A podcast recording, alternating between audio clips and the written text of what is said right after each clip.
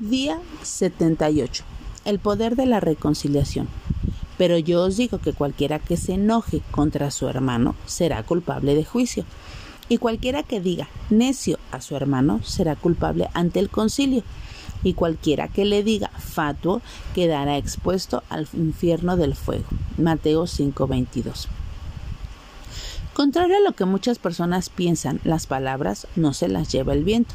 Tampoco es cierto el refrán que dice los palos y las piedras pueden romperme los huesos, pero las palabras no me lastimarán.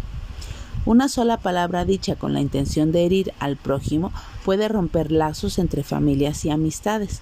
La calidad de vida se afecta con el quebranto de una relación, tanto para el ofensor como para el ofendido. Esto no debería de ser así, especialmente entre los que buscan una relación con Dios. La Biblia nos da la solución para resolver un agravio.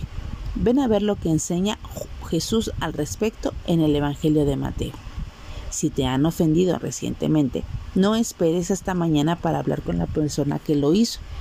Tu tardanza afectará tu relación con Dios. Es imposible amar a Dios y despreciar al prójimo. Perdemos el tiempo si, tratamos, si traemos ofrendas al altar mientras cargamos el peso de una ofensa que no ha sido resuelta. La ira es amargura en crecimiento. No hacer nada para deshacernos de ella nos afectará física, emocional y espiritualmente. Todos nos enojamos de vez en cuando.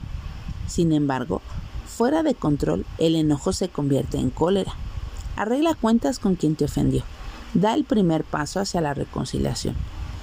Seamos sabios al hablar, desechando la ira y el enojo, recordando que manzana de oro con figura de plata es la palabra dicha como conviene.